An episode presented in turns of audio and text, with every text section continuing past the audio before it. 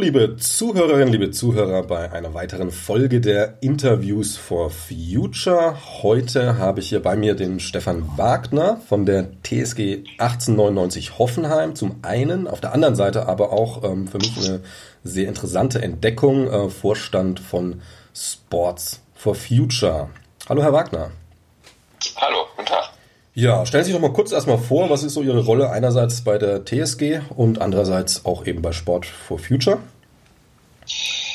Ja, ich bin Stefan Wagner, 48 ähm, Jahre alt, komme eigentlich aus Hamburg, war dort auch jahre, jahrelang im Sport unterwegs, ähm, unter anderem beim HSV, habe mich dann aber mit dem Fokus Nachhaltigkeit, Nachhaltigkeitsstrategie selbstständig gemacht äh, und habe jetzt ein kleines Büro mit meiner Frau gemeinsam in Niedersachsen. Und ähm, aus dieser Rolle heraus sind wir ähm, viel im Sport tätig, viel in der Region, ähm, und eben auch in Klimathemen ähm, ganz explizit. Und ähm, ich bin ähm, in dieser Funktion als externer Berater bei der TSG Hoffenheim als Verantwortlicher für die Stabsstelle Unternehmensentwicklung zuständig, schon seit einigen Jahren sehr intensiv. Ähm, wir haben aber auch schon für den DSB gearbeitet, den Nachhaltigkeitsbericht, den jüngsten verfasst.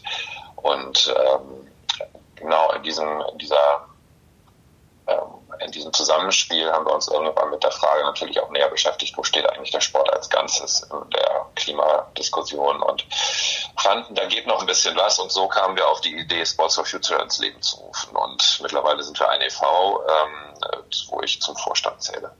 Okay, ja, ich finde das nämlich auch sehr interessant. Also, wenn man jetzt mal so ganz von außen auf den Sport schaut, ist die Verbindung ja jetzt erstmal nicht die nächste. Ähm, zu sagen, Sport und Umweltschutz, gerade jetzt, ähm, meinetwegen Bundesliga ist ja jetzt, sagen wir, Fußball, Profifußball, der Sport in unserem Land und ist jetzt nicht verschrien, ähm, sich für Umweltschutz und solche Themen groß zu interessieren. Es gibt immer wieder Ausnahmen.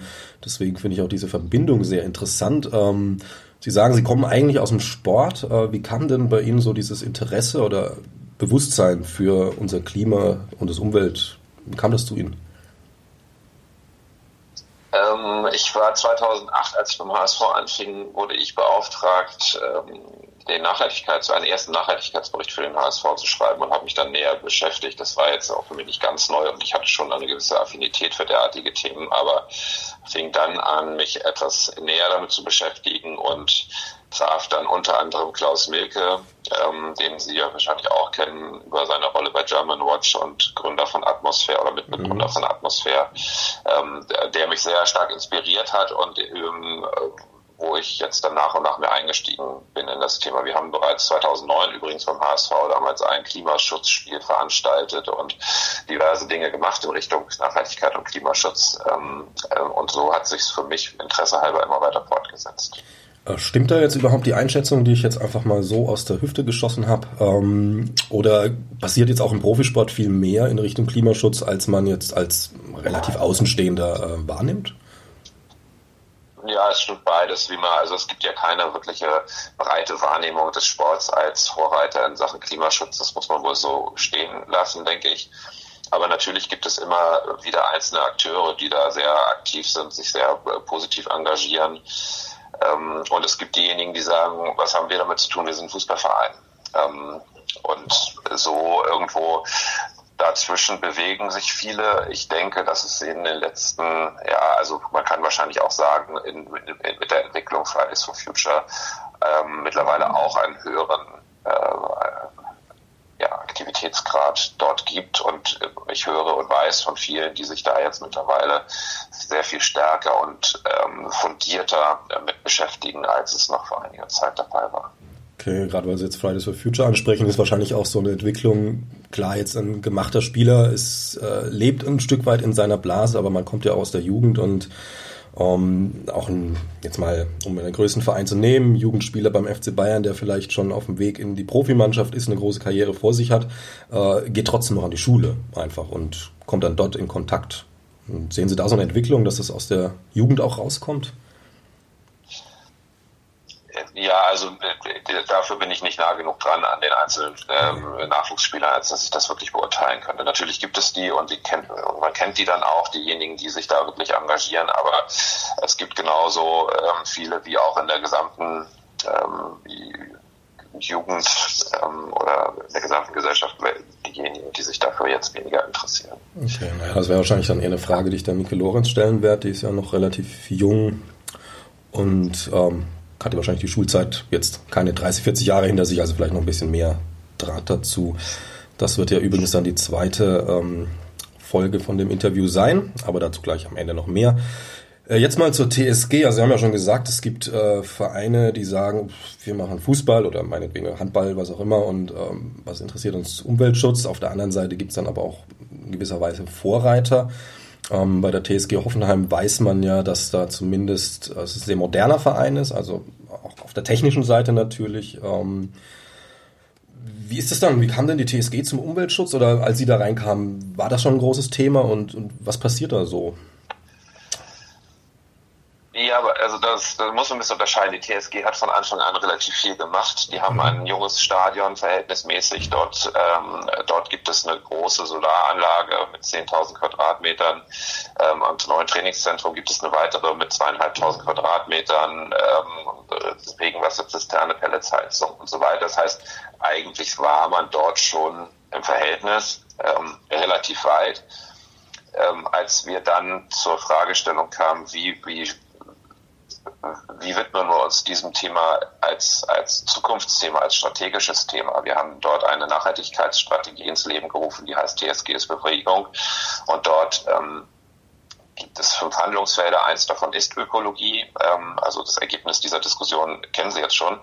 Aber die Diskussion ist trotzdem nicht ganz einfach, denn ähm, wir alle kennen natürlich auch im privaten Umfeld diejenigen, die sich für Klimaschutz engagieren und dann in Diskussionen kommen, dann, dann wird man gefragt, ja, aber was, aber du, du bist doch auch dann und dann schon mal, was ich da und dahin geflogen oder du fährst auch Auto oder was ich, diese Whataboutism-Diskussion äh, kennen wir wahrscheinlich alle leider. Ähm, und da ist der Sport natürlich insbesondere anfällig, denn äh, die Widersprüche sind natürlich trotzdem da, selbst, selbst wenn man sich jetzt stärker dieses, äh, diesem Thema stellt. Also da braucht man ja nicht weit gucken. Da gibt, guckt man einmal auf den Parkplatz. Wir haben die jungen Spieler im Moment schon angesprochen. Ähm, da fahren nicht nur die kleinsten Autos auf dieser Welt rum. Ähm, und insofern ist, ist es sehr naheliegend und diese, diese Reflexe gibt es dann auch, ähm, auch als wir Sports for Future ins Leben gerufen haben, kam dann kurz darauf eine Bildschlagzeile mit ähm, ja gestern noch Sports for Future ins Leben gerufen und heute fliegt man schon mit dem Charterflieger ins Trainingslager. Was auch korrekt ist, ähm, was ja auch, was auch stimmte natürlich. Ähm, aber diese, dieses Maß an Angreifbarkeit ist ja offenkundig, weil der Sport genauso wenig wie der Rest der Gesellschaft jetzt schon top, top ist in diesen Fragen, selbst wenn man sich engagiert. Und das scheut man natürlich, weil man sich ja auch nicht unbedingt ausliefern. Ähm, und tatsächlich ist es so, dass es nach wie vor manchmal besser scheint, man bleibt irgendwie unterm Radar ähm, wobei ich das Gefühl habe, genau das dreht sich gerade. Wir haben festgestellt, dass die Anzahl an Anfragen von NGOs, von Medien in diese Richtung deutlich gestiegen sind. Ähm, ich erwähnte vorhin die 2009 ähm, Initiative dort beim HSV. Da hat das, um mal ehrlich zu sein, eigentlich keinen so richtig interessiert. Also weder auf Fanseite noch auf Medienseite noch auf NGO-Seite. Ähm, und deswegen, das hat sich geändert, aber die Diskussion zu führen war nicht, nicht ganz einfach, aber einfach auf eine positiv sachlich differenzierte Art. Und wir kamen dann eben auch zu dem klaren Ergebnis, wenn wir uns Nachhaltigkeitsthemen ernsthaft stellen wollen, dann gehört das Thema Ökologie, dann gehört das Thema Klimaschutz definitiv dazu. Ansonsten braucht man eigentlich gar nicht anfangen. Hm, ja, ich meine, eben, es ist ja auch ein Anfang. Also man darf ja nicht vergessen, dass jetzt äh, welche Sportart auch immer ein Sportverein erstmal kein Umweltschutzverein ist, sondern ein Sportverein, der sich dem Umweltschutz ähm, zuwenden kann, natürlich. Aber wie Sie schon angesprochen genau, haben. Also, aber diese, hm? diesen Weg, diesen Weg muss man den einzelnen Akteuren aber auch zugestehen. Und es ist manchmal ähm, einfach für äh, jemanden, der ein bestimmtes Interesse verfolgt, indem er die, die auch die Prominenz des Fußballs der Bundesliga oder auch des Sports im Allgemeinen nutzt, um ein bestimmtes Thema zu platzieren, was dann aus der bestimmten Perspektive ähm, gerade äh, ja, wichtig scheint. Und dann guckt man eben lieber auf, der, die, auf den Makel als auf das, was schon Gutes da ist. Und deswegen ähm, ist das manchmal so ein bisschen schwieriger. Ja, genau. Also ich habe jetzt gestern zum Beispiel habe ich ein ähm, Bild vom Twitter-Account von Obama Young gesehen. Das äh, trifft, glaube ich, ganz gut in diese Sparte, weil natürlich ist es ganz klar gut, wenn jetzt jemand wie Obama Young, der auch in Deutschland bekannt, in England bekannt und so weiter darüber hinaus ähm, seinem Heimatland sowieso, äh, einfach auch mal so ein Thema aufmachen würde. In dem Fall war das Bild allerdings äh, seine äh, Autoflotte und das war schon äh, ganz nett anzuschauen. Also da weiß man, da geht schon einiges hinten aus dem Auspuff raus. Ähm, oder auch jetzt der Messi-Deal, ne? Also wenn man sich diese 57 Millionen, die da jetzt im Raum stehen und dann auf der anderen Seite engagiert sich jemand mal irgendwo. Das führt mich nämlich genau zu dem Ding, was wir jetzt schon angesprochen haben, würde mich jetzt tatsächlich nochmal interessieren, wie äh, Sie und dann auch die Vereine damit umgehen, weil na, einerseits haben natürlich große Firmen, sei es im Sport oder auch Vereine, wie auch immer, ähm, gerne mal einen Reflex, einfach Greenwashing zu betreiben. Das ist ja durchaus so ein Ding. Auf der anderen Seite haben jetzt äh, Leute wie wir jetzt, Scientists for Future meinetwegen, Fridays oder überhaupt Klimaengagierte, auch wiederum den Reflex, überkritisch zu sein, was das angeht. Also da ist also eine gewisse Spannweite. Also genau diese Dinge, wenn jemand den ersten, zweiten Schritt macht, in Umweltschutz, in Richtung Klimabewusstsein, aber erstmal aus einer ganz anderen Ecke kommt. Ähm, und dann werden, wie Sie ja gesagt haben, immer die schlechten Sachen hervorgeholt. Äh, haben Sie da, ich würde es mal sagen, vielleicht auch für Hörerinnen und Hörer, die sowas interessiert, äh, ein einfaches argumentatorisches Handwerkszeug, um da ein bisschen naja, ich glaube, das ist, also erstens mal Greenwashing. Ich glaube, also vielleicht kann man da irgendwie ab und zu mal punkten, aber wir wissen ja mittlerweile, gerade jetzt dort, wo näher hingeguckt wird, und dazu zählen Fußballvereine in der Regel, funktioniert das nicht auf längere Sicht. Das weiß, glaube ich, auch jeder. Also, dass man da jetzt ernsthaft glaubt, man kann jetzt irgendwie mit ein bisschen, ich nenne es mal Gedöns, ähm, ernsthaft punkten über längere Zeit, das glaubt, meine ich, keiner mehr. Ähm, ich glaube, man muss sich im Klaren sein, dass, dass, dass derartige Kritiken kommen können und man muss das aushalten und man muss diese Themen aus einer Haltung heraus betreiben ähm, und nicht aus einem direkten PR-Interesse oder ähnlichem, sondern wenn, wenn das passiert und man weiß, okay, da bin ich vielleicht schon gut und da bin ich vielleicht noch nicht gut, und es kommt jemand vorbei und sagt, also bei, um die, die TSG Hoffenheim als Beispiel zu nehmen, ähm, dort haben wir Anfang dieses Jahres das Becherkonzept umgestellt von Einweg auf Mehrweg. Ähm, und dafür haben wir uns ein bisschen Zeit gelassen, weil wir das dann mit dem Partner Pre-Zero, die da eben auch, Sie sprachen ja Unternehmen an, relativ stark mit diesem, ähm, mit diesem inhaltlichen Antrieb auch eingestiegen ist in das Engagement, haben wir dieses Becherkonzept dann mit etwas mehr Vorlauf umgesetzt und glauben, dass es jetzt ein gutes, äh, gutes Thema ist. Aber bis dahin wurde man, wurde ich dann natürlich auch oder die Geschäftsführung gefragt, ja, toll, jetzt macht ihr da dies und jenes, aber ähm, was ist denn mit dem Becherkonzept? Und dann kann man nur sagen, das stimmt. Das ist ein Punkt, an dem, das ist noch eine offene, eine offene Baustelle, aber da sind wir dran. Oder wir können das vielleicht auch jetzt gar nicht ändern, weil ich glaube, dann ist die einfach die Offenheit wichtig und man muss den Widerspruch hinnehmen. Denn wenn wir nicht, wenn wir alle nicht Widersprüche vorweisen könnten, dann hätten wir nicht das Problem, das wir haben. Und ich glaube, gerade wenn die Fußballvereine sich ein Stück weit so öffnen, dass sie sagen, okay, wir erkennen das Thema an als eines, das für uns ebenfalls von Bedeutung ist, für das wir eine Verantwortung übernehmen müssen, weil wir alle in der Gesellschaft mittlerweile gefordert sind.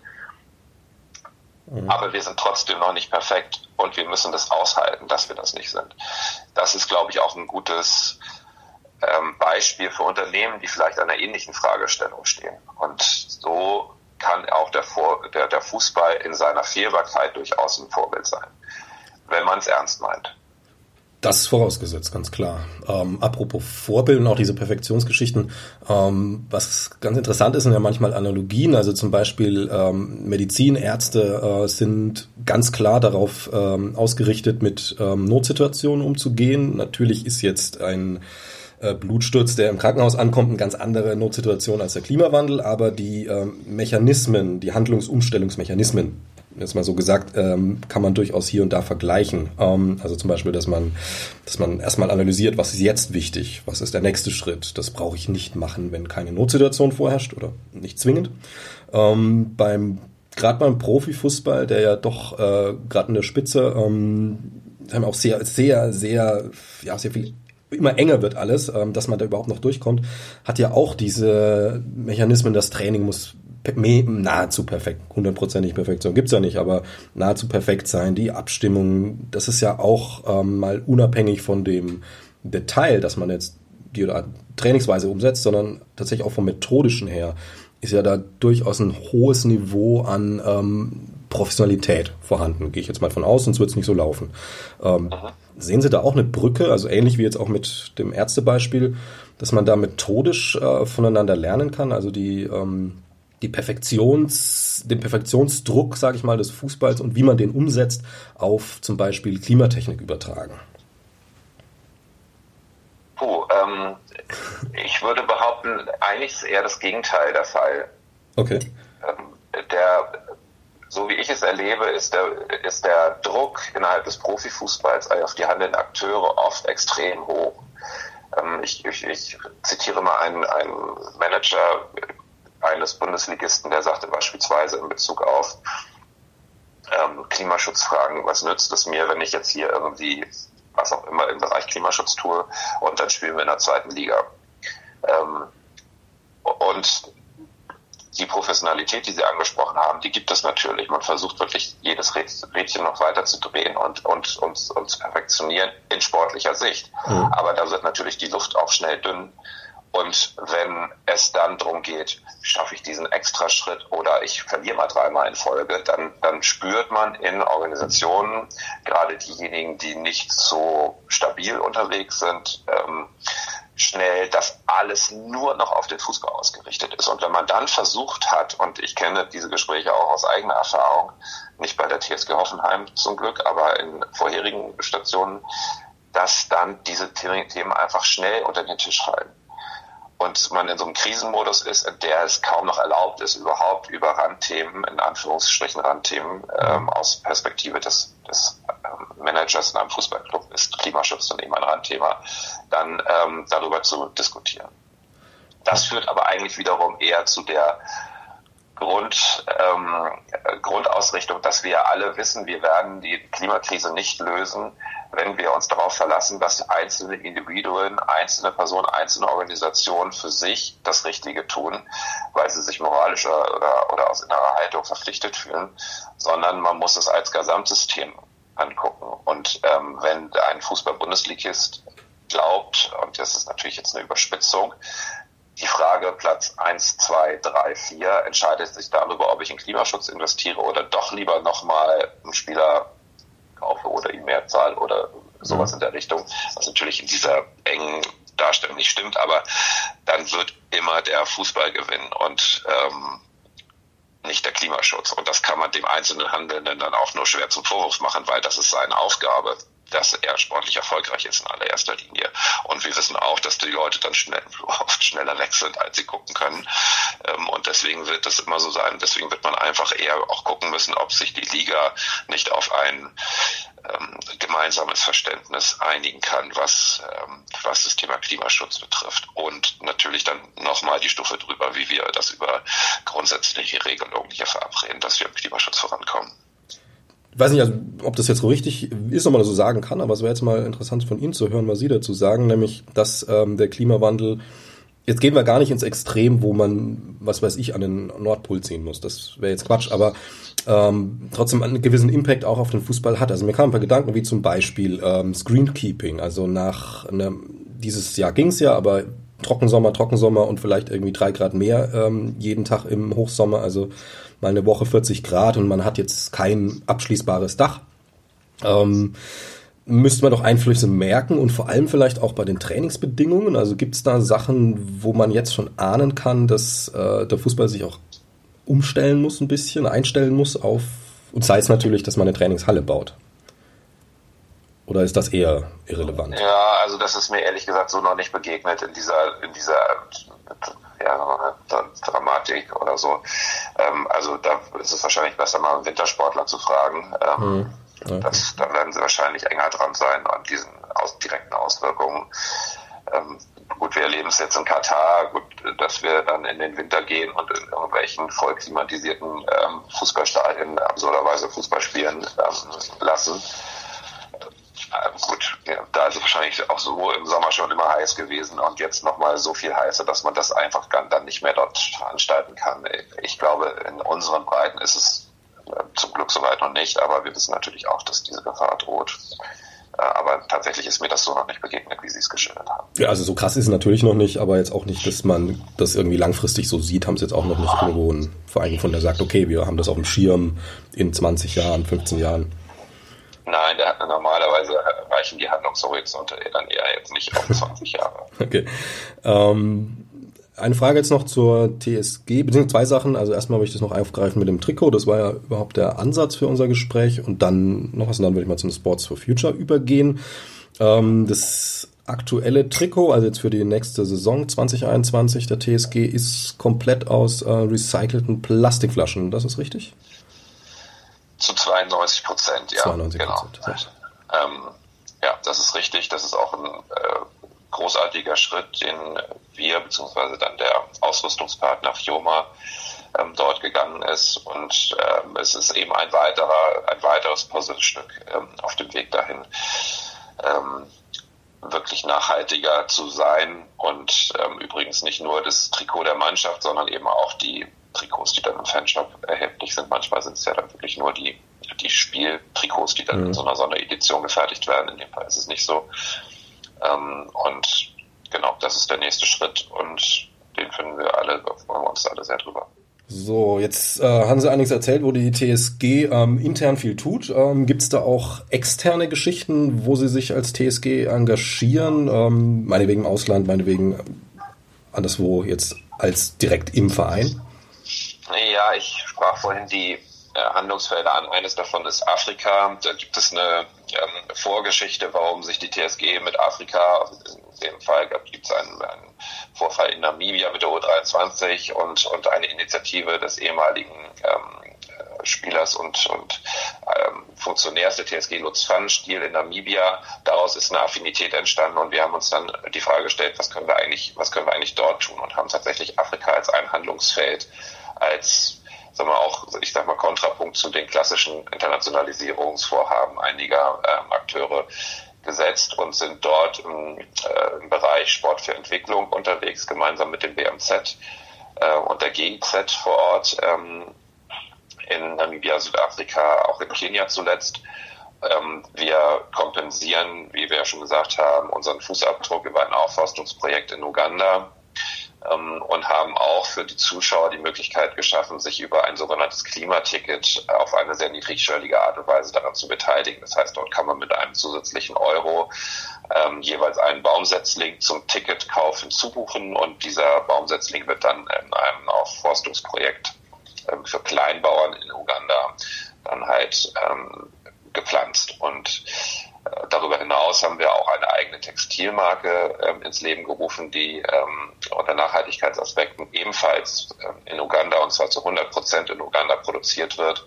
Das ist die Marke Umoja, sicherlich auch was, was Besonderes von Bundesligisten, weil wir gesagt haben, die, die, die, die ja, Entwicklungszusammenarbeit oder wirtschaftliche Zusammenarbeit hört eben nicht darauf, dass man da mal Fußballtraining veranstaltet oder ähnliches tut, sondern lass uns doch die Möglichkeiten eines Fußball-Bundesligisten nutzen, um hier dann auch in gewisser Weise einen, einen Marktzutritt für eine solche Marke zu schaffen.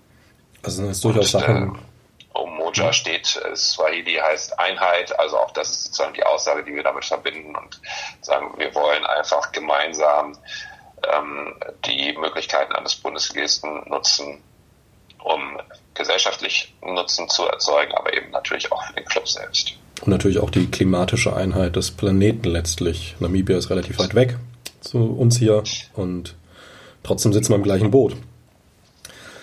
So ist es. ist, wie ist denn das? Also da haben Sie dann wahrscheinlich dann auch ein bisschen äh, Kontakt und man fährt, fliegt auch ab und an mal rüber, wo man jetzt wieder natürlich bei dem ähm, Flug CO2 wären, aber da hat man es ja vorhin schon, ich glaube, da muss man jetzt nicht irgendwie zu deutlich hingucken. Ähm, haben Sie da so ein bisschen eine Einschätzung, wie jetzt auch in afrikanischen Ländern, jetzt zum Beispiel in Namibia, eben äh, das Bewusstsein einerseits für den Klimawandel ist und auch wie groß dort schon der Impact, also das Ganze spürbar ist?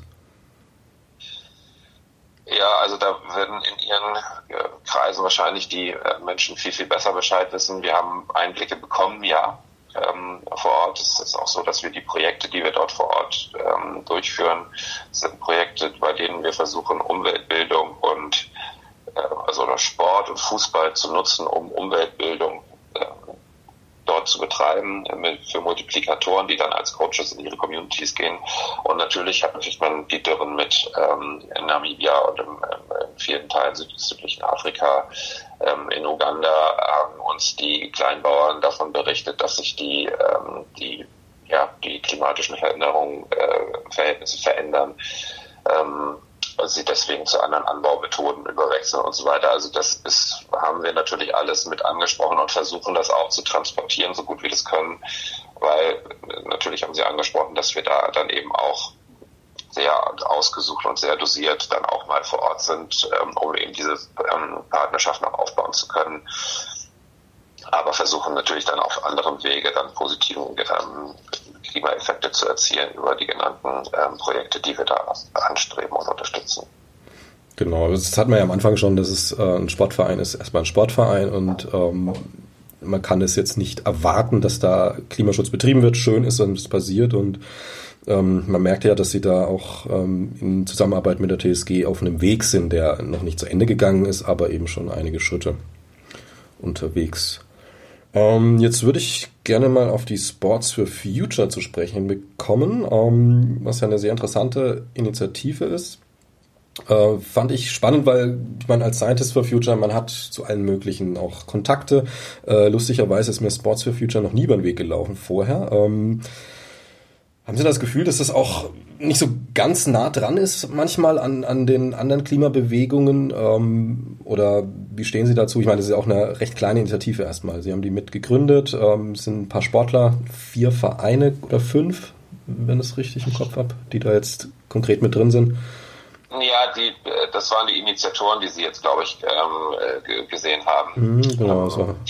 Also das war die, die erste, die Entstehungsgeschichte war, dass wir uns aus dieser, aus unserer Arbeit heraus die Frage gestellt haben, wo steht halt der Sport in Fragen des Klimaschutzes und der Klimakrise und ähm, haben dann eben auch gesehen, wie viele Initiativen es bereits gibt aus in den For Future Gruppierungen, ähm, aber eben nicht den Sport und fanden das dann eigentlich in der Sekunde so absurd, weil der Sport so viele Menschen verbindet und auch so viele Menschen verbindet, die sich vielleicht nicht so stark bisher damit beschäftigen und deswegen einfach eine gute Funktion hoffentlich erfüllen kann, einfach auf eine verbindende, positive Art und Weise.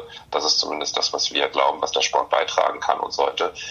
Ähm, mehr Menschen noch davon zu erreichen und, und, und mitzunehmen ähm, hin zu einer echten Bewältigung, Bekämpfung der Klimakrise, anders als wir das bisher tun. Und da, ähm, ich hatte Ihnen ja vor eingangs schon erzählt, dass ähm, wie die Gespräche dann manchmal in zum Beispiel Bundesliga-Clubs laufen, ähm, wenn es um solche Commitments angeht. Und da sind wir ja eigentlich schon auf dem Weg in eine, äh, in eine relativ politische Auseinandersetzung. Ähm, dennoch war das ganz leicht, mit den äh, Akteuren zu sprechen, mit denen ich dann gesprochen habe. Also die TSG Hoffenheim war logischerweise mein erster Ansprechpartner und die haben sofort gesagt und sogar äh, geholfen bei der weiteren Entwicklung. Da sind wir dabei. Äh, das müssen wir machen, äh, aber nicht alleine. Und wir haben dann ähm, über unser Netzwerk verschiedene andere angesprochen, wie jetzt Werder Bremen zum Beispiel, den VfL Osnabrück, die Deutsche Sportjugend, Fabian Hambüchen, einige mehr, die auch fast sofort gesagt haben, ja, da sind wir dabei. Ähm, und nun äh, mittlerweile sind wir äh, etwas über 200 Unterstützer, ähm, Vereine, Verbände, ähm, Einzelsportler, also auch der Landessportbund NRW ist dabei, die Deutsche Behindertensportjugend, das Team Alicia, die Hockey-Nationalmannschaften der Männer und Frauen, ähm, einige auch prominente Einzelsportler und Olympioniken sind dabei. Und ähm, diese repräsentieren, also die Unterstützer von Future, etwas mehr als 15 Millionen Menschen. Ähm, tatsächlich sind wir jetzt dabei und ähm, noch mehr, ähm, ich sag mal, Wahrnehmung zu bekommen, um noch tiefer dann auch in den Sport einzusteigen und differenzieren uns wahrscheinlich ein bisschen auch von den anderen For Future Gruppen dahingehend, dass ähm, wir natürlich versuchen eher zu verbinden und eher möglichst viele Leute mitzunehmen äh, und nicht so stark zu polarisieren, wie es andere tun. Also jetzt eine Kooperation was ich mit. Werten will, weil ich gar nicht werten will, das ja. aus der jeweiligen Perspektive ist das wahrscheinlich genauso richtig. Aber wir denken eben, dass der Sport da eher eine verbindende Funktion äh, einnehmen sollte. Genau, also wie Sie schon sagen, ja auch das Erreichen von Leuten, die jetzt für das Thema vielleicht noch keinen wirkliches Bewusstsein haben, aber halt gerne in der Fankurve stehen ähm, oder sonst irgendwie Sport interessiert sind. Die werden jetzt von, sag ich mal, den Aktionen manch anderer äh, Klimaorganisationen natürlich nicht erreicht, teilweise verschreckt. Ähm, wie stehen Sie dazu? Finden Sie, dass jetzt äh, da jede, jede Bereich, nehmen wir mal Sea Shepherd auf der einen Seite, die ja durchaus ähm, recht rabiate Aktionen fahren, allerdings unter gesetzlich gesichertem Deckmantel. Nehmen wir jetzt mal Extinction Rebellion, die, denke ich mal, die in der öffentlichen Wahrnehmung zumindest am kritischsten betrachtet werden, mit recht viel ähm, zivilem Ungehorsam. Und jetzt eben Sports for Future, was ja natürlich eine ganz andere Ecke ist. Ähm, sehen Sie das trotzdem so als, als ähm, sagen wir, mehrere sehr wichtige äh, Player, die halt ihr Teil beitragen oder ähm, sehen Sie es teilweise auch einfach kritisch? Im Prinzip würde ich das gar nicht gerne bewerten, weil ich glaube, der, der Grund, die Grundlage, auf dem wir alle stehen, die sich fürs Klima engagieren, ist, dass wir wollen, dass wir eine Zukunft für uns, für unsere Kinder, für nachfolgende Generationen haben. Und ich ich möchte es deshalb nicht bewerten, weil, ähm, weil ich glaube, jeder muss für sich seine Mittel wählen. Und solange sie sich auf rechtlichen Grund bewegen, solange kein, kein anderer versehrt wird, finde ich sie erstmal legitim. Ähm, und die Dimension der Klimakrise ist natürlich so überbordend groß, dass man da auch großes Verständnis dafür hat, wenn ähm, wenn die Sichtweisen immer klarer werden. So möchte ich es mal ausdrücken. Okay, also Sie haben dann schon Der, Verständnis. Das, was ja, das, was ja passiert ist, dass ähm, handelnde Menschen, die sich eher noch nicht so stark für das Thema Bewältigung der Klimakrise engagieren wollen oder es immer sozusagen in diesen Ja-Aber-Kontext setzen, ähm, manchmal versuchen, die gesamte Bewegung ähm, zu framen als ähm, Randgruppe als, ähm, also ich glaube, fließen ja manchmal auch so religiöse Begriffe rein, mhm. ähm, um, um dem so eine Art Glaubensrichtung zu verpassen, was es ja nicht ist, denn äh, ich, ich reden jetzt auf einem Podcast für die Science for Future, wir reden über eine wissenschaftliche Grundlage. Und das, was Sports for Future dann eher tun möchte, ist zu sagen, ähm, das, das, das, Framing zu entziehen, sondern zu sagen, so, Moment mal, wir gewinnen ja nichts dadurch, indem man beispielsweise, wenn ein Vorschlag kommt, dem irgendeine Motivation von wegen, der möchte jetzt nur irgendwas verbieten oder so zu unterstellen, sondern lass uns über die, über die wissenschaftliche Grundlage reden, lass uns fair miteinander umgehen, lass uns gemeinsam über die Klimakrise reden. Das ist aus unserer Sicht keine politische Frage, sondern es ist aus unserer Sicht eine Frage, die uns alle in gleicher Weise betrifft und der wir einfach dann auch mit der, mit der Ernsthaftigkeit und nicht mit irgendwelchen ähm, gewohnten politischen Reflexen begegnen sollten. Okay, genau, macht ja Sinn. Ich meine, kann man auch nachvollziehen, wenn es irgendwie eine alleinerziehende Mutter ähm, sieht, wie die Zukunft ihres Kindes sich entwickeln wird und dann sich halt vielleicht auch mal irgendwo festkettet. Würde ich persönlich jetzt auch nicht machen, aber ähm, verständ, psychologisch verständlich ist es natürlich, dass man ähm, in der, der, Bedrohung, die da tatsächlich äh, am Horizont erscheint, ähm, auch mal rabriatere Wege geht, aber äh, eben ja, man muss es sich halt nicht gegenseitig vorwerfen, dass man unterschiedliche Wege geht.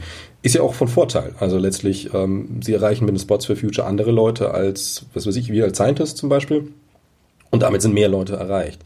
Ähm, wie ist das denn mit Sportlern? Ja, hm? Entschuldigung. Ja, ja, sagen Sie ruhig. Naja, ich wollte, ich wollte da so ein bisschen ein, äh, einsteigen, weil genau das ist ja die Aufgabe, der, der wir uns, glaube ich, auch insgesamt ähm, äh, gegenüberstehen sehen, dass wir also ich, ich äh, habe es so, wenn ich in meinen Twitter-Account gucke, ähm, dann hat man halt so seine Blase, das kennen wir alle ein Stück weit. Mhm. Ähm, und da können wir uns ja alle den ganzen Tag lang gegenseitig versichern, wie wir die Dinge sehen. Das müssen wir uns aber gar nicht mehr gegenseitig versichern, weil wir es alle schon wissen. Sondern die Frage ist ja, wie Exakt, schaffen ja. wir diesen Sprung daraus? Wie schaffen wir es in dieser Klarheit, die, die, die Dimension dieser Klimakrise auch in Kreise hineinzutragen, die es eben bisher noch nicht so ähm, sehen oder so interessiert. Ja, letzten Endes natürlich in die politischen Kreise, die es dann entscheiden werden, aber dazwischen gibt es ja viele Schritte und Stufen. Und der Sport ist ja auch was, was wirklich äh, gerade in Deutschland jetzt der Fußball zum Beispiel äh, sehr, sehr gehört wird. Also wenn ich mir das so anschaue ähm, in der Presse, da ähm, jetzt zum, zu dem Champions League Finale zum Beispiel, also da hat man ja dann irgendwie drei Tage lang irgendwelche Headlines gehabt mit irgendwelchen, sag ich mal, auch Nichtigkeiten letztlich. Ähm, sind Sie da auch dabei, dass Sie, sag ich mal, möglichst weitreichende Sportler, also je, je höher, je bekannter, desto mehr äh, Reichweite natürlich, dass Sie solche Leute motivieren können, ähm, für Sports for Future auch mal die Stimme zu erheben, mal was zu sagen, irgendwie Öffentlichkeit zu machen? Ja, also es geht ja nicht um Sports for Future, sondern es geht ja um das Thema an sich und ähm, äh, also ob man das dann mit Sports for Future oder über Sports for Future tut oder für sich selber, das ist dann äh, nochmal eine zweite Frage. Aber wir haben es ja auch erlebt. Ich glaube, David Alaba hatte ja nach der nach dem gewonnenen Finale auch ein T-Shirt an äh, mit Black Lives Matter, sorry. Mhm. Ähm, und wir haben gerade ja gesehen, dass die NBA den Spielbetrieb abgesagt hat, ähm, was glaube ich auch ein Novum ist. Ähm, ja, absolut. Äh, auf, aufgrund der des jüngsten Übergriffs dort. Und das, da sieht man natürlich, welch ungeheure Kraft Sport hat und mir fällt wirklich kaum etwas ein, was das auf, auf ähnlichem Niveau kann. Und daraus entsteht ja dann das Maß an Verantwortung, das der Einzelne trägt wie gehe ich mit meiner Aufmerksamkeit, wie gehe ich mit diesem Hebel um, der, der, der mir zur Verfügung steht. Natürlich geht es am Ende darum, dass politische Entscheider die richtigen Entscheidungen treffen dafür, dass wir diese Klimakrise bewältigen. Aber auf dem Weg dahin brauchen wir gesellschaftliche Akteure, die diese Unterstützung auch zum Ausdruck bringen, die wir dafür brauchen, dass sich ähm, die Akteure nicht da, davor scheuen, eben auch mal unbequeme ähm, Entscheidungen zu treffen, die oder zumindest mal auf den ersten Blick unbequem sind. Das haben wir uns bei Corona auch getraut. Und es ist jetzt wichtig, dass wir die, den Konsens dafür herstellen. Und dafür kann der Sport eine wichtige Rolle mit einnehmen. Auf jeden Fall, zumal der Sport ja auch, also es ist ja auch eine Weltgemeinschaft, die Sportlergemeinschaft über verschiedene ähm, Sportarten hinweg. Also das ist eine riesige Menge, also Verbindung riesengroß. Ähm, was ich mir so ein bisschen vorstellen kann, ist natürlich, dass jetzt zum Beispiel ein Spieler, welches Sport, welche Mannschaft, egal, also sagen wir jetzt einmal Bundesliga, einfach um diesen Bekanntheitsgrad, der natürlich medialen Fokus erzeugt, ähm, sich des Themas bewusst wird, aber ähm, unsicher ist. Also nicht jeder Spieler ist rhetorisch geschult ähm, oder kriegt die Sachen, sag ich mal, gut auf den Punkt ähm, und hat dann vielleicht auch einfach Sorgen, was zu sagen, äh, weil, naja, auf der anderen Seite, der Gegenwind kann krass sein, wenn man einfach die falschen Worte wählt. Ähm, Gibt es da Möglichkeiten, also haben Sie da vielleicht auch bei Sports of Future Möglichkeiten, ähm, solchen Spielern vielleicht einfach mal die, die kleine Schulung, Rhetorikschulung, medial oder was auch immer zu geben, um den Spielern die Möglichkeit zu geben, sich da sicherer zu bewegen und nicht diese Gefahr zu sehen, oh Gott, ich stelle meinen Ruf aufs Spiel und mein Twitter-Account und vielleicht sogar meinen Vertrag. Ähm, das ist ganz interessant. Also ich bin überhaupt kein Freund davon, das zu tun. Wir haben jetzt jüngst einen Fall, ähm, oder ich glaube gerade sogar morgen wird, ähm, wird ein, ein Beitrag gedreht in der Klimaarena in Sitzheim, die ja auch ganz in der Nähe des, des Stadions von, von Dietmar Hopp und seiner Stiftung gebaut worden ist, ähm, der auch schon lange dort in diesem Bereich mit aktiv ist. Ähm, deswegen gibt es da natürlich eine kurze, kurze Verbindung. Dort auf jeden Fall wird ein, ein Beitrag gedreht zum Thema ähm, Klimaschutz, Fußball und so weiter mit ähm, Olli Baumann, dem Keeper äh, mhm. der TSG. Und ähm, ich habe dann, wurde dann gebeten, eben eine kleine Briefinggrundlage mit zu erstellen. Ähm, und, und die Frage, ob man irgendwelche ähm, äh, ja, Sprachregelung nennt man es dann ja sozusagen im PR-Deutsch. Ähm, und wir haben uns natürlich bewusst dagegen entschieden, weil das, das funktioniert einfach nicht. Wenn das nicht in einem drinsteckt und man das nicht selber in Worte fassen mag, ähm, dann, dann, dann, dann hilft einem die beste Sprachregelung nichts. Deswegen ist das Einzige, was wir ihm jetzt an die Hand gegeben haben, sind Hintergrundinformationen darüber, was wir tun. Ähm, und dann muss er, äh, dann muss er das sagen, was ihn dazu äh, umtreibt oder auch nicht. Und das äh, wissen wir auch, dann, dann sind wir auch in dem Bereich Greenwashing, ja, nein. Wenn der Spieler das nicht mit, mitträgt, dann, dann funktioniert auch so ein Statement nicht. Und wenn das mitträgt, dann funktioniert es, weil es authentisch wird. Ja, ich meine jetzt nicht, dass er irgendwas in den Mund gelegt kriegt, was, was für, für uns jetzt in so eins schön wäre, dass der Spieler sagt, sondern tatsächlich ähm, es ist ja auch also jetzt äh, nicht, nicht so die Richtung Statements äh, zum Spiel, wo viel geschult ist und man dann, äh, sag ich mal, sehr unangreifbar was sagt, was vielleicht auch gar nicht so das ist, was man sagen will, sondern manchmal ist es ja wirklich, dass man, äh, ja, also jemand, der rhetorisch nicht, nicht fit ist ähm, und sag ich mal, einfaches Beispiel, äh, jemand, der seine Sachen immer sehr impulsiv aus Twitter, auf Twitter raushaut und dieses Klimathema treibt ihn um und er hat es noch nicht gemacht, dem würde ich jetzt zum Beispiel sagen, okay, schreib deinen Tweet, äh, schick ihn nicht raus und ähm, lese ihn dir am nächsten Tag nochmal durch und schick ihn dann raus. Also solche sehr äh, einfachen Handlungsweisen, also sowas in der Richtung. Ja, also das, also die, so, so grundsätzliche ähm, Schulung in Bezug auf das, was dann auch in sozialen Medien ähm, äh, passiert, kriegen die natürlich, obwohl ich glaube, mittlerweile braucht man äh, denen das auch gar nicht mehr erklären. So. Das. In vielen Fällen ist es wahrscheinlich umgekehrt so. Ähm, äh, jetzt bin ich auch schon zwei Tage älter als die, ähm, als die, die Spielerinnen, die Spieler. Ähm, aber nichtsdestotrotz, ja, das, also da kann man natürlich unterstützen, wie in anderen Lebenslagen auch. Aber wie ich schon sagte, im Grundsatz geht es, glaube ich, darum, dass es irgendwie der eigenen Haltung entspricht. Und ich denke auch jemand wie, also ein gutes Beispiel, das mir immer äh, einfällt, ist natürlich so jemand wie Leonardo DiCaprio, der sich ja ganz stark exponiert über das mhm. Klimathema, dem aber auch dann permanent äh, vor, äh, hinterhergerufen wird, dass er mit seinem Privatjet dann von A nach B oder so geflogen ist. Mhm. Ähm, äh, ich glaube sozusagen, dass derartige ähm, Schlüsse wird auch ein, ähm, wird auch ein Spieler möglicherweise, da wird auch damit konfrontiert werden. Aber wir sprachen ja beispielsweise auch ähm, vorhin schon kurz über Nike Lorenz, ähm, die Hockey-Nationalspielerin, ähm, die ich ganz, ganz großartig und bemerkenswert finde, ähm, weil die eigeninitiativ sich selber damit beschäftigt haben, wo fliegen wir eigentlich so die ganze Zeit durch die Gegend. Da gibt es auch so Weltturniere, wo die dann halt immer mal für ein Spiel dann von Kontinent zu Kontinent fliegen. Und was die gemacht haben, ist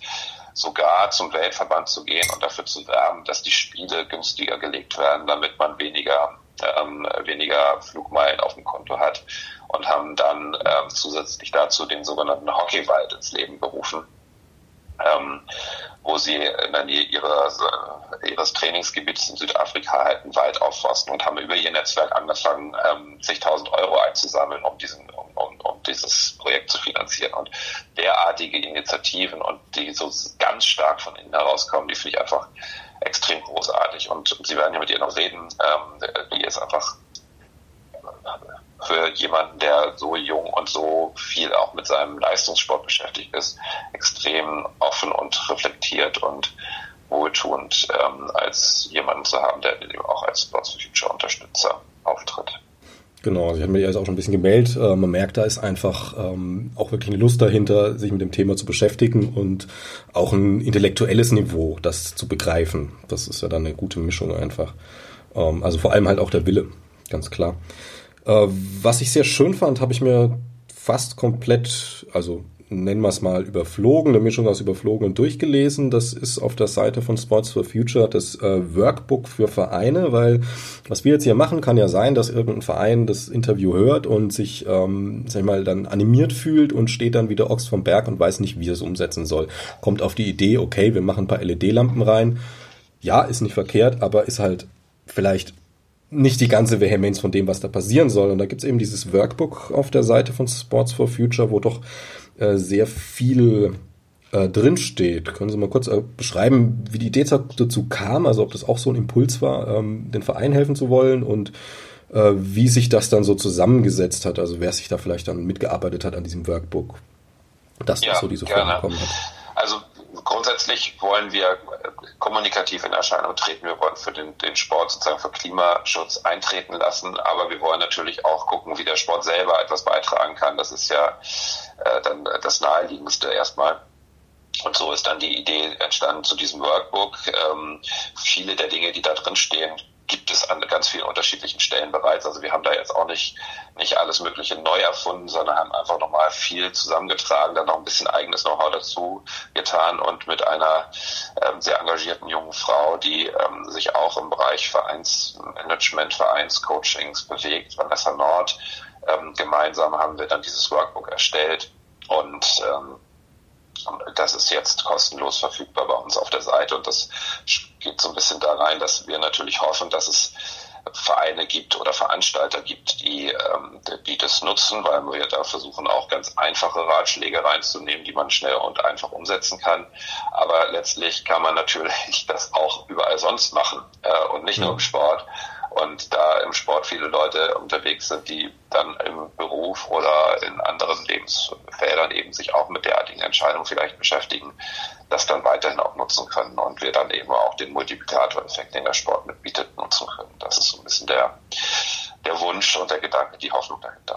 Ja, genau, das kam auch so rüber. Also man hat dann gemerkt, natürlich sind da Sachen, die auch jetzt explizit für Sportveranstaltungen ähm, gültig sind mit drin, aber es ist halt sehr viel weiter gegriffen. Also ähm, letztlich Sachen, die jetzt auch über das reine Veranstaltungsmanagement hinausgehen, also jetzt meinetwegen ähm, Konzert und darüber hinaus halt, also auch Sachen, die man teilweise sogar im Privatleben nutzen kann. Also wo jetzt natürlich die äh, LED-Birne der kleinste äh, Schritt wäre, aber halt ähm, recht viel, naja, sehr, sehr interessant. Und das ähm, wenn da jetzt Vereine das nutzen und nochmal Fragen haben, die können sich immer an Sie wenden, können fragen, okay, wie kann man das jetzt konkret umsetzen? Äh, wo ist vielleicht ein guter Anbieter, ein schlechter Anbieter? Was können Sie empfehlen, solche Sachen? Oder?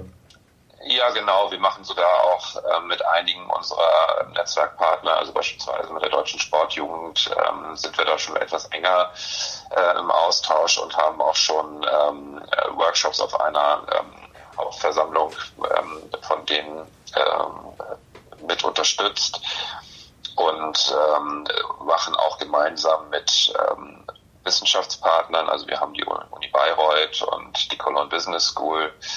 Ähm, als, ähm, als Partner mit äh, oder als, als Kooperationsuniversitäten mit an Bord, mit denen man irgendwie auch schon so Dinge gemacht haben wie Masterarbeiten vermitteln oder dann auch ähm, Hotspot-Analysen von bestimmten Ereignissen, wo wir dann eben auch am, am lebenden Beispiel quasi versuchen, dann diesen Impact zu zeigen und ähm, zu verringern. Okay, um, ähm, eine Frage noch, also erstmal, wenn Sie jetzt zu diesen Sachen zum Sports for Future vielleicht oder auch was die TSG so macht oder allgemein äh, noch was sagen wollen, nur sagen, das wäre Ihnen jetzt in dem Interview einfach noch wichtig. Ähm, können Sie gerne machen. Ansonsten hätte ich einfach noch eine persönliche Frage und würde es dann dabei belassen. Ähm, haben Sie da noch was, wo Ihnen jetzt ja, auf dem Herzen liegt? Ja, also natürlich sind wir, sind wir gerade sehr äh, aktiv auch über die Frage, wie können wir da weitere Akzente setzen und sind aber gerade dabei, ein etwas äh, größer angelegtes Klimaschutzprojekt aufzuziehen, was wir über den Sport ins Leben rufen wollen. Da hat uns Corona so ein bisschen ausgedrängt, ausgebremst, weil mhm. wir dann natürlich auch Mechaniken einsetzen, die voraussetzen, dass Zuschauer da sind zum Beispiel. Ähm, und ähm, insofern müssen wir uns da noch ein kleines Stückchen gedulden, sind da aber fleißig am Werke und hoffen, dass wir da dann auch nochmal ähm, etwas stärker in Erscheinung treten können und auch noch stärker etwas beitragen können zur, ähm, zur Lösung der Krise. Wollen Sie uns einen Tipp geben, in welche Richtung das geht? Oder ist es noch ein bisschen? Ja, es ist ein gemeinschaftliches Klimaschutzprojekt, was, was so ein bisschen Stück weit auch in die Richtung geht, wie wir es bei TSG Hoffenheim schon machen, dass wir halt die, die Möglichkeiten, die einzelne Veranstalter, Vereine, Akteure haben, wie beispielsweise den Ticketverkauf nutzen wollen, um, um dort gemeinsam ein, ähm, ein übergeordnetes Projekt zu unterstützen und äh, ich sag mal so in ähm, nicht, nicht ganz vielleicht etwas pathetisch, aber zu sagen, so wir wollen, um zu zeigen, was in Gemeinschaft möglich ist, weil wir natürlich alle immer uns sonst in der Marginalität verlieren ähm, und vielleicht auch mal dahinter verstecken, aber wir wollen es eigentlich umdrehen und versuchen zu zeigen, dass wir einfach, wenn wir uns zusammentun, äh, dass man dann einfach ganz viel schaffen kann.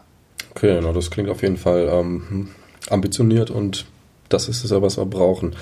Jetzt haben wir ganz viel über das Klima geredet, über Sport und ähm, eigentlich immer nur diese Seite gehabt, äh, dem Klima geht's schlecht. Also es zieht sich, ist natürlich auch so und es wird ja auch gerade nicht besser, aber ähm, warum interessiert uns das überhaupt, dass es dem Klima schlecht geht? Äh, einerseits natürlich, klar, das Überleben ist relevant, aber ähm, es ist natürlich auch eine Frage von, von um das Ganze jetzt mal auf die positive Seite zu legen und auch mit dem Sport zu verbinden. Ähm, man hat ja auch einen gewissen Vorteil von der Natur. Ähm, ich will jetzt gleich mal ein paar Beispiele nennen, die auch mit dem Sport zu tun haben. Zum Beispiel äh, ist es äh, sinniger, jetzt einen Waldlauf zu machen als einen Parkplatzlauf in der Regel. Widersprechen Sie mir, wenn ich da falsch liege. Ähm, einfach beim Waldlauf werden mehr Muskeln angespielt als äh, auf dem Parkplatz. Ähm, dann kommt natürlich auch dazu, dass man sagen muss, äh, wenn ich äh, Sport mache, da ist dann auch mein Atemapparat mit beteiligt. Und ähm, naja, in Peking äh, ist das vielleicht äh, weniger gesund als in der Dresdner Heide. Und viele solche Sachen. Da jetzt kommt natürlich dann noch obendrauf äh, Ernährung. Äh, wenn ich mich von McDonalds ernähre, werde ich wahrscheinlich nie Profisportler werden, wenn ich nur McDonalds esse. Das macht der Körper dann nicht mit. Das sind ja dann auch solche Wirkfaktoren wie äh, gesunde Ernährung, die ja durchaus auch einen gewissen ökologischen Bezug hat und so weiter. Das ist ein ganz weites Feld. Ähm, was mich mal interessieren wird, weil Sie haben ja auch Bezug zum Sport. Ich weiß jetzt gar nicht, ob Sie als Sportler mal wirklich aktiv waren, ähm, aber bestimmt in einer gewissen Weise, ob jetzt im Profibereich oder nicht. Ähm, haben Sie da selber ganz persönlich auch einfach so ein Erlebnis vielleicht oder, oder ähm, einen Ansatz, wo Sie sagen, hey, äh, hier ist es eine ganz klare Verbindung zu sehen zwischen ähm, Naturgesundheit, gutem Klima und ähm, naja, dem, was am, am Sport beteiligt ist, nämlich der eigene Körper letztlich. Kann auch gerne ein bisschen pathetisch sein, einfach nur um mal diesen positiven ja, Effekt ich, ich, ich suche gerade einen super Satz. Nee, ähm, äh, tatsächlich ist es ja so, dass, dass, und das kennt ja jeder, also ich würde jetzt nicht so weit gehen, dass man quasi den Bezug von, wenn ich mich besser ernähre, geht es mir besser, also muss ich gucken, dass ich was für die Umwelt tue, weil dann geht es da auch besser.